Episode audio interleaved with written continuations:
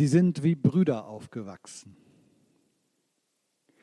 Der Vater des einen hatte den anderen bei sich zu Hause aufgenommen wie seinen eigenen Sohn. Aber sie haben sich nicht verstanden wie Brüder. Irgendwas hat immer zwischen ihnen gestanden. Sie sind so mittelgut miteinander klargekommen und es kam so weit, dass der eine den anderen regelrecht gehasst hat. So weit, dass der eine, um sich an dem Vater dafür zu rächen, dass er den anderen in die Familie aufgenommen hat, beschlossen hat, seinen eigenen Vater zu töten. Und so kam es auch. Er hat seinen Vater umgebracht, ermordet. Er hat es wie ein Unfall aussehen lassen und sich selbst dabei scheinbar auch getötet. Doch eigentlich hat er die Chance genutzt, sich aus dem Staub zu machen. Dann, viel, viel später, viele Jahre später, ist er wieder aufgetaucht, um Rache zu nehmen an diesem Jungen, mit dem er aufgewachsen ist. Liebe Geschwister, die Rede ist natürlich von niemand anderem als von James Bond. Vielleicht habt ihr den letzten Film gesehen, Spectre, schon ein paar Jahre her, dass der rausgekommen ist. Und in diesem Film, da wird, ne, wie in vielen James Bond-Filmen, immer so ein bisschen mehr erleuchtet, wie er aufgewachsen ist, der James Bond. Äh, was ihn prägt, was ihn geprägt hat und was ihn zu der Person gemacht hat, die er heute ist. Und in diesem Film Spectre spielt eben dieser andere inzwischen Mann eine wichtige Rolle. Er hieß Franz Oberhauser, mit dem James Bond zusammen aufgewachsen ist, der zum Vatermörder geworden ist und der, wie sich später dann herausstellte in diesem Film, eigentlich, obwohl er nicht da war, trotzdem sein ganzes Leben lang eine wichtige Rolle im Leben dieses Agenten gespielt hat. Er ist zu seinem Jäger geworden.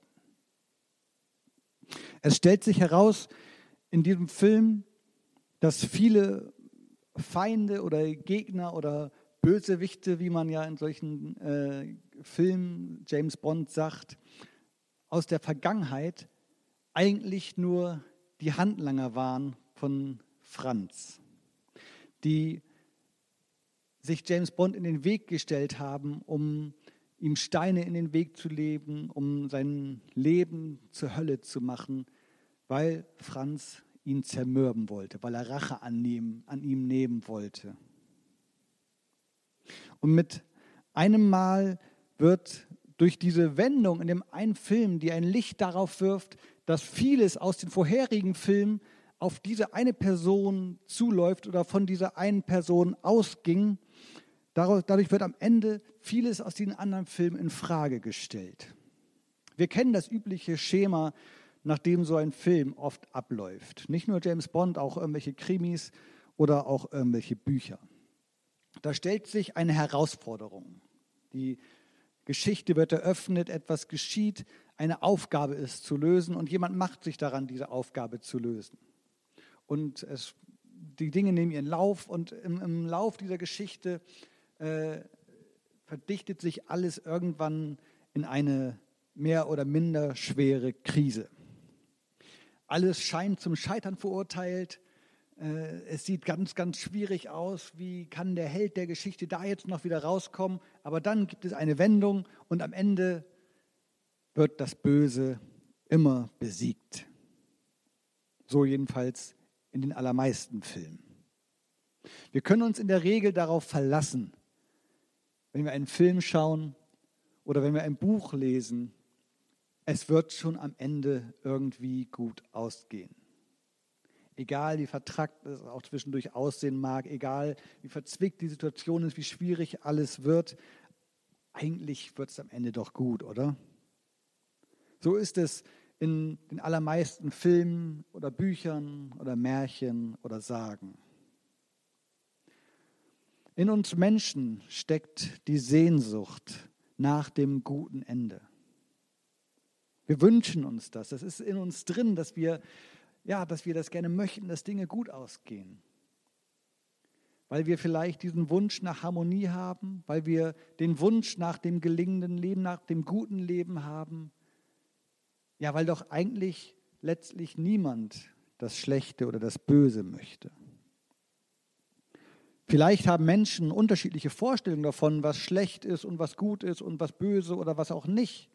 Aber dass jeder für sich irgendwie nach dem Guten strebt, das wird man doch wohl sagen können. Die gleiche Sehnsucht treibt Menschen an. Und daher ist es dann so irritierend, wenn es anders kommt, wie in diesem Film, wenn man auf einmal feststellt, das, was ich in all den letzten Filmen für das gute Ende gehalten habe, der Sieg des Guten über das Böse, das war dann gar nicht der Sieg, weil ich ja jetzt sehe, da ist diese eine Person, äh, die trotzdem immer noch da ist, die trotzdem den nächsten bösen Plan geschmiedet hat, die trotzdem wieder Steine in den Weg gelegt hat. Das Böse war überhaupt gar nicht besiegt. Da ist diese Irritation, wenn man merkt, etwas nimmt gar kein gutes Ende. In manchen Filmen gibt es das auch heutzutage inzwischen oder vielleicht auch in Büchern ja, dass, dass somit unsere Erwartungen, die wir als Zuschauer, als Leser, als Konsument haben, dass damit diese Erwartung gespielt wird. Weil wir erwarten, dass es gut ausgeht, weil wir erwarten, dass es sich alles in Wohlgefallen auflösen wird.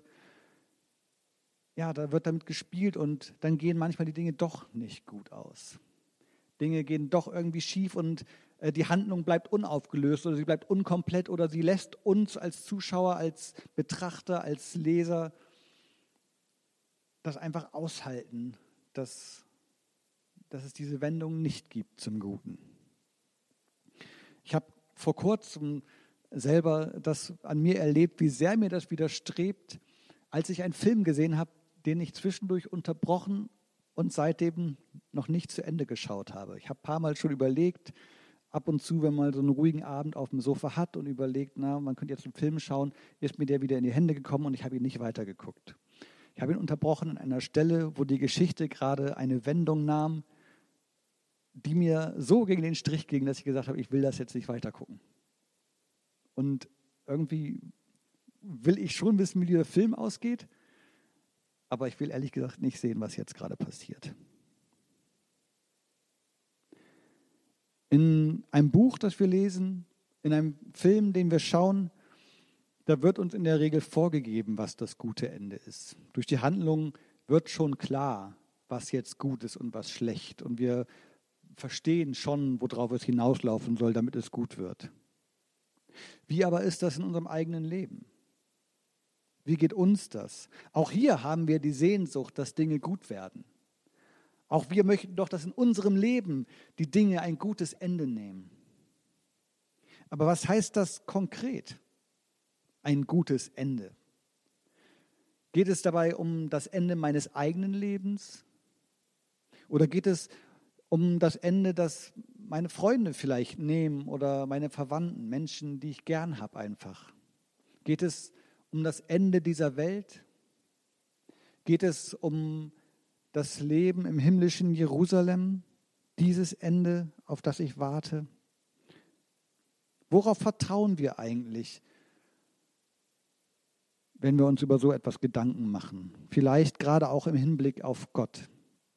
Wenn wir als Christen oder als Suchende, als Menschen, die eine Vorstellung davon haben, dass Gott in ihrem Leben eine Rolle spielt, worauf vertrauen wir da, wenn wir uns solche Fragen stellen? Vertrauen wir darauf, dass Gott es in der Vergangenheit gut mit uns meinte? Vertrauen wir darauf, dass es am Ende gut für uns ausgeht? Worauf vertrauen wir? Ich möchte uns den Predigtext lesen aus dem Propheten Jeremia, Kapitel 31, die Verse 31 bis 34.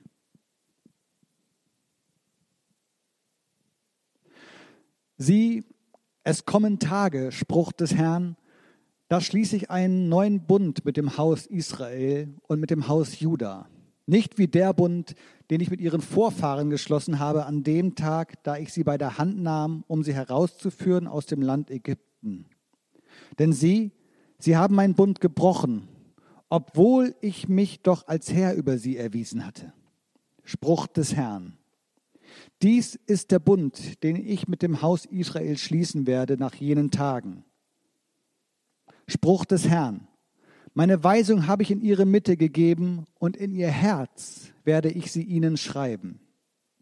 Und ich werde ihnen Gott sein und sie, sie werden mir Volk sein. Dann wird keiner mehr seinen Nächsten und keiner seinen Bruder belehren und sagen, er kennt den Herrn, sondern vom kleinsten bis zum größten werden sie mich alle erkennen. Spruch des Herrn. Denn ich werde ihre Schuld verzeihen und an ihre Sünden werde ich nicht mehr denken.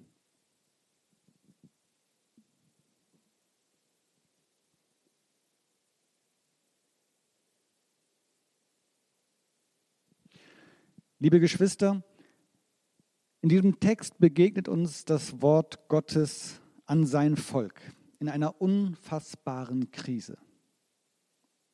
Gott hat Jeremia als Propheten berufen, zu seinem Volk zu sprechen in der bis dato wohl größten Krise, die sie als Kollektiv, als Gemeinschaft, als Volk jemals erlebt hatten. Im Exil in der Verzweiflung über das, was da geschehen war, wenn sie zurückschauten und in dem Nichtwissen über das, was sein wird, wenn sie einen Blick in die Zukunft wagen würden. Sie waren fern der Heimat. Sie waren ihren Feinden unterlegen gewesen und nun waren sie machtlos und ausgeliefert. Auf Gedeih und Verderb auf das Wohlwollen anderer angewiesen. Es ist eine komplizierte emotionale Gemengelage, in der sich das Volk hier befindet. Auf der einen Seite hat der Prophet dem Volk Heilsworte Gottes mitzuteilen. So zum Beispiel äh, auch Jeremia in Kapitel 30, in Vers 3, da heißt es, denn sie, es kommen Tage, Spruch des Herrn, da wende ich das Geschick meines Volkes Israel und Juda, spricht der Herr. Dann werde ich sie zurückbringen in das Land, das ich ihren Vorfahren gegeben habe, damit sie es besitzen. Also dieses Heilswort, dass sie zurückkehren werden, dass diese Zeit vorbei sein wird, dass das, was sie jetzt gerade so leidvoll erleben, eines Tages überwunden sein wird. Gleichzeitig wird aber auch der Schaden, der geschehen ist am Volk und unter dem sie leiden, ganz konkret benannt. Immer noch Kapitel 30, Vers 12. Denn so spricht der Herr, deine Verletzung ist nicht zu heilen. Unheilbar ist deine Wunde. Und in all dem, in dieser Zusage Gottes, dass es ein Zurückgeben wird in das Land, nach dem sie sich sehnen, in dieser Feststellung, dass sie unglaublich leiden, in dieser Gemengelage hinein kommt die Zusage Gottes an sein Volk und er sagt ihnen, den Erschöpften gebe ich zu trinken und reichlich gebe ich all den Schmachtenden. Kapitel 31, Vers 25. Es wird hier also nicht beschönigt, was gewesen ist. Der Prophet spricht deutliche Worte zum Volk. Und doch kommt in all dem auch der Heilswille Gottes zum Vorschein. Der Prophet muss deutliche Worte sprechen, denn diese Katastrophe, die Israel gerade erlebt, sie ist nicht nur eine kulturelle vielleicht oder eine militärische Katastrophe oder eine finanzielle Katastrophe, sondern es ist auch eine geistliche Katastrophe. Denn diese militärische Niederlage, die da erlitten worden ist, die wird nicht mehr nur als eine solche begriffen, sondern die Gelegenheit wird genutzt und das Volk beginnt sich Gedanken zu machen, die Propheten beginnen sich Gedanken zu machen ähm, und reflektieren ihr eigenes Verhältnis, das sie als Kollektiv, als Gemeinschaft, als das Volk Gottes haben, äh, zu reflektieren, das Verhältnis, das sie zu Gott haben. Darüber denken sie nach. Und bei diesem Nachdenken und im Beobachten dessen, was jetzt ist, im Beobachten dessen, äh, was gewesen ist, wird ihnen klar, schon vor langer Zeit wurde der falsche Abzweig genommen. Schon lange läuft etwas verkehrt hier in diesem Volk. Da ist doch dieser Auszug aus Ägypten als prägendes Erlebnis gewesen. Wir haben in dem Predigtext davon gehört, Gott erinnert sein Volk durch den Propheten daran, ich habe doch schon an euch auf so wunderbare, auf so großartige Art und Weise gehandelt. Ich habe euch befreit, ich habe Wunder an euch getan, dass ihr überleben konntet. Daran erinnert Gott sein Volk und dennoch muss er feststellen, aber ihr lauft anderen Göttern nach. Ihr haltet euch trotzdem nicht an mich, sondern ihr sucht nach anderem in eurem Leben. Die Beziehung zu mir reicht euch nicht offensichtlich, sondern ihr schaut, was, was kannst du noch anders geben? Wie können wir unser Leben ansonsten noch ausrichten? Gott ist nicht mehr die oberste Priorität. Und die Auswirkungen dieser zerstörten Beziehung, dieser Abkehr von Gott, die die Propheten immer wieder konstatieren, die werden von eben diesen Propheten auch zahlreich angeprangert, was das mit dem Volk macht, wie sich äh, ganze Bevölkerungsteile verhalten, wie sie leben und wie all das nicht mehr dem Willen Gottes entspricht. Und jetzt in diesem Predigtext diese, diese Zusage Gottes an sein Volk, dass er einen neuen Bund mit ihnen schließen wird, dass er sich aufs Neue mit seinem Volk verbinden wird, sich zu seinem Volk bekennen wird, da kündigt Gott jetzt die Wende an und sagt, es wird aber wieder anders werden. Es wird wieder eine andere Zeit kommen. Und wenn man von der menschlichen Logik her denken würde, dann würde man sagen, und diese andere Zeit, die kann nur so beginnen, dass die, die äh, all die vergangenen Zeiten Mist gebaut haben, die sich abbekehrt haben, die nicht mehr nach Gott gefragt haben, dass die jetzt anfangen, ihr Leben wieder auf die Reihe zu kriegen äh, und sich wieder Gott zuwenden und vielleicht erstmal ähm, ja, durch eigenes Tun, durch eigenes Lassen äh, Gott vielleicht beginnen, gnädig zu stimmen, also durch, durch eigenes Handeln Positives zu bewirken. So ist es aber hier nicht. Diese Wende, die Gott ankündigt, ist eine eine Wende, die nicht mit dem eigenen Tun und Lassen des Volkes zu tun hat, sondern mit dem Handeln Gottes. Gott wird einen neuen Bund schließen. Das ist seine Zusage. Er wird an dem Volk handeln, weil er das Gute will für die Menschen. Weil er nicht darauf wartet, dass die, die nicht in Verbindung mit ihm leben, es endlich auf die Reihe kriegen. Weil er nicht darauf wartet, äh, dass erst die Menschen die Bedingungen erfüllt haben müssen und wenn das soweit ist, äh, dann, dann wird Gott auch handeln. Und vorher sitzt er vielleicht wie ein schmollendes Kind in der Ecke und sagt, nee, jetzt nicht mehr, ich habe es lange noch probiert, sondern er will handeln. Er will das Gute für die Menschen. Und wenn sie es nicht können, dann wird er es tun. Er wird von sich handeln und von sich aus diesen neuen Bund schließen. Das ist seine Zusage. Nicht, weil die Menschen so viel dafür getan hätten, sondern weil es ihm gefällt. Weil er es will weil er für die Menschen da sein will. Und wie dieses Sein mit Gott, dieses Sein des Volkes mit und vor Gott sein soll und sein wird, das wird hier von Jeremia beschrieben in diesem Bild, in diesem, dieser Ansage und Ankündigung dieses neuen Bundes von Gott. Und da heißt es, dass die Weisung Gottes, also seine Gebote, die er seinem Volk gibt, nicht mehr von außen kommen wird. Torah ist das Wort. Diese Weisung wird nicht mehr von außen kommen, in Form von Geboten oder von Gesetzen oder von Regeln oder von Vorschriften. Das sind die Dinge, die von außen kommen. Denn Gebote und Gesetze und Regeln und Vorschriften und all das, was man so hat, das hat ein schlechtes Image bei uns Menschen. Übrigens nicht erst damals beim Volk Israel, das ist heute immer noch so. Überall dort, wo wir Menschen danach leben sollen, da können wir zwar auf eine gewisse Art und Weise die Sinnhaftigkeit anerkennen und leben wahrscheinlich oft genug auch davon, aber sind wir ehrlich, dann stellen wir fest, oft genug haben diese Regeln, haben Gebote, haben Vorschriften auch irgendwie ein schlechtes Image, einen Beigeschmack. Die reizen dazu, zumindest ab und zu immer mal wieder auch übertreten zu werden. Sie rufen Widerstand hervor.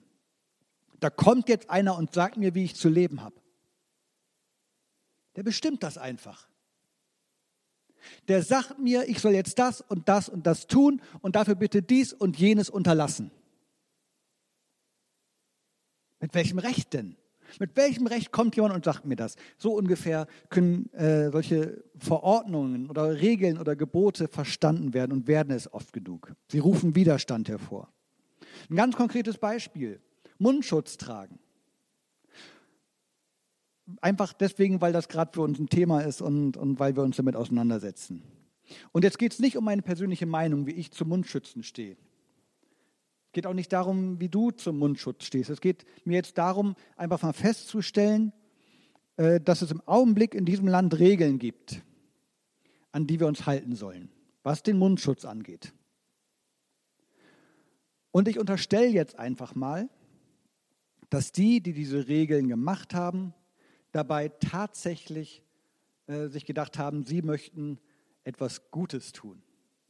Ich unterstelle, die haben nicht vorgehabt, damit jemanden zu unterdrücken oder äh, die Leute irgendwie zu gängeln oder uns eins auszuwischen oder was auch immer, sondern die haben eine Situation gesehen, auf die sie reagieren müssen und haben gesagt, da ist vielleicht das Tragen eines Mundschutzes wichtig. Das ist jetzt mal meine Annahme. Vielleicht naiv, vielleicht auch nicht. Und obwohl, laut meiner Annahme, diese Regel eine gut gemeinte ist, regt sich Widerstand dagegen. Da gibt es gibt es die unterschiedlichsten Meinungen, warum man das nicht tun müsste oder sollte. Das ist mal ein ganz konkretes Beispiel. Ich will das gar nicht weiter ausführen, sondern nur mal deutlich machen, sobald es irgendwo eine Regel gibt oder äh, eine Verordnung, gibt es auch jemanden, der dagegen ist. Und so ist es eben auch mit den Geboten Gottes. Die Gebote, die Gott seinem Volk gegeben hat, die waren ja aus der Sicht Gottes zu keinem Zeitpunkt mit irgendeiner bösen Absicht verbunden. Gott hat natürlich nie vorgehabt, äh, sein Volk an der kurzen Leine damit zu halten und ihnen zu sagen, hier, pass mal auf, äh, das ist jetzt mein Joch für euch, äh, da sollt ihr mal gehörig drunter leiden.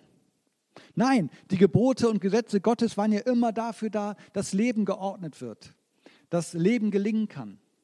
Gebote sollten Menschen helfen. Schon immer. Immer sollten sie das tun. Und trotzdem ist das nicht immer gelungen. Zum, zum Beispiel, weil Menschen sich an die Gebote nicht gehalten haben oder weil äh, Gebote irgendwann dazu geworden sind, dass man sich auf eine Art und Weise mit ihnen beschäftigt hat, dass es nicht mehr darum ging, dass jetzt dadurch auch das Leben gelingt, dass dadurch Gutes entsteht und, und, und Menschen äh, in einem guten Verhältnis miteinander klarkommen, sondern dass diese Gebote benutzt wurden, äh, um andere damit zu unterdrücken und klein zu halten und damit das, was eigentlich äh, vorgesehen war mit diesem Gebot, nicht mehr seinen Zweck erfüllt hat. So ist das mit den Geboten, mit Regeln. Vielleicht kennt ihr eigene Beispiele aus eurem Leben, die euch zu sowas einfallen. Und Gott sagt jetzt, sein Bund, den er seinem Volk zusagt, den er mit ihnen schließen wird, der wird ein anderer Bund sein. Da wird es eben nicht diese Regeln geben, die von außen auf mich zukommen, die mein Leben reglementieren und die sagen, was jetzt gemacht werden soll, sondern das soll darauf beruhen, äh, dass die Regeln, dass der Wille Gottes, Regeln ist vielleicht das falsche Wort in, in, in diesem Fall, sondern die Weisung, die Weisung Gottes, wie es hier im Text heißt, von innen her eingesehen werden. Im Text heißt es, Sie sind ins Herz geschrieben.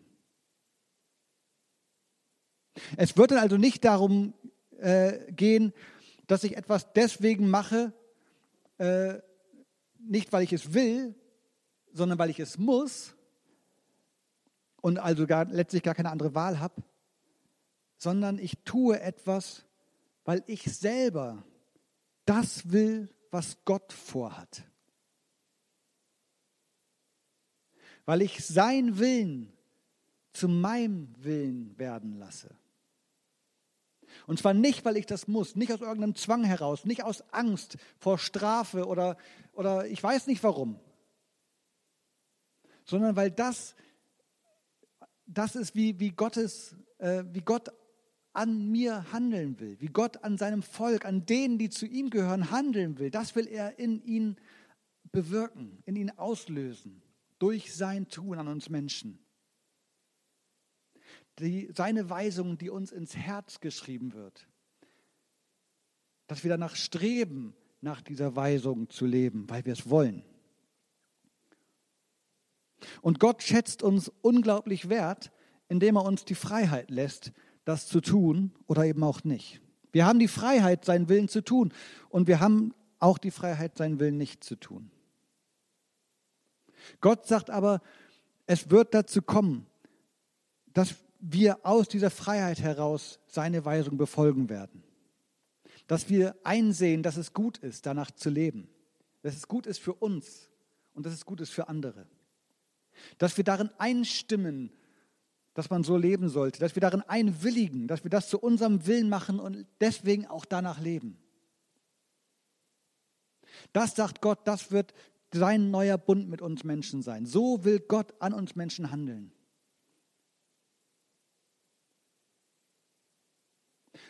Wir haben zu Beginn nachgedacht über Filme und Bücher und die Frage nach ihrem Ende, ob es denn gut ist oder nicht. Was unsere eigene Realität angeht, das, was wir jetzt gerade erleben oder was wir so allgemein erleben, da ist noch alles in vollem Gange. Da ist vielleicht für ganz, ganz viele von uns das Ende überhaupt noch gar nicht in Sicht. In unserem eigenen persönlichen Leben geht alles noch weiter seinen Gang, alles geht seinen Weg. Aber natürlich auch in all den Krimis dieser Weltgeschichte geht es immer weiter.